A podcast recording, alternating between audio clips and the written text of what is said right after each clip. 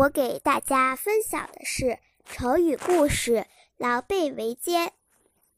我的推荐理由是，这个故事告诉了我狼和狈的区别，还有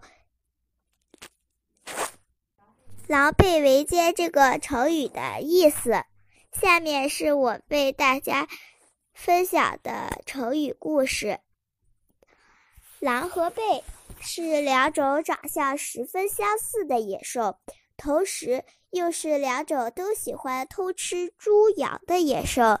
它们唯一不同的是，狼的两条前脚长，两条后脚短，而狈却是两条前脚短，两条后脚长。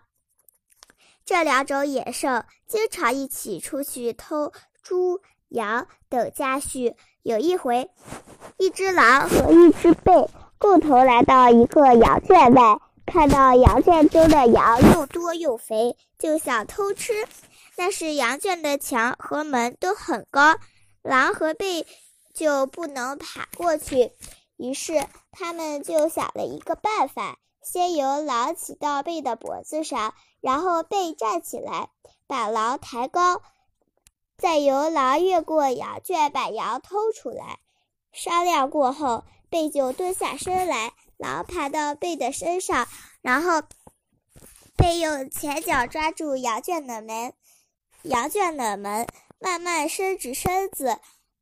贝伸直身子后，狼将脚抓住羊圈的门，慢慢伸直身子，把两只长长的前脚伸出羊圈，把羊圈中的羊偷了出来。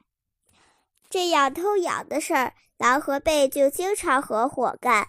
假如狼和狈不合作，就不能把羊偷走，养羊的农民也会少很多损失。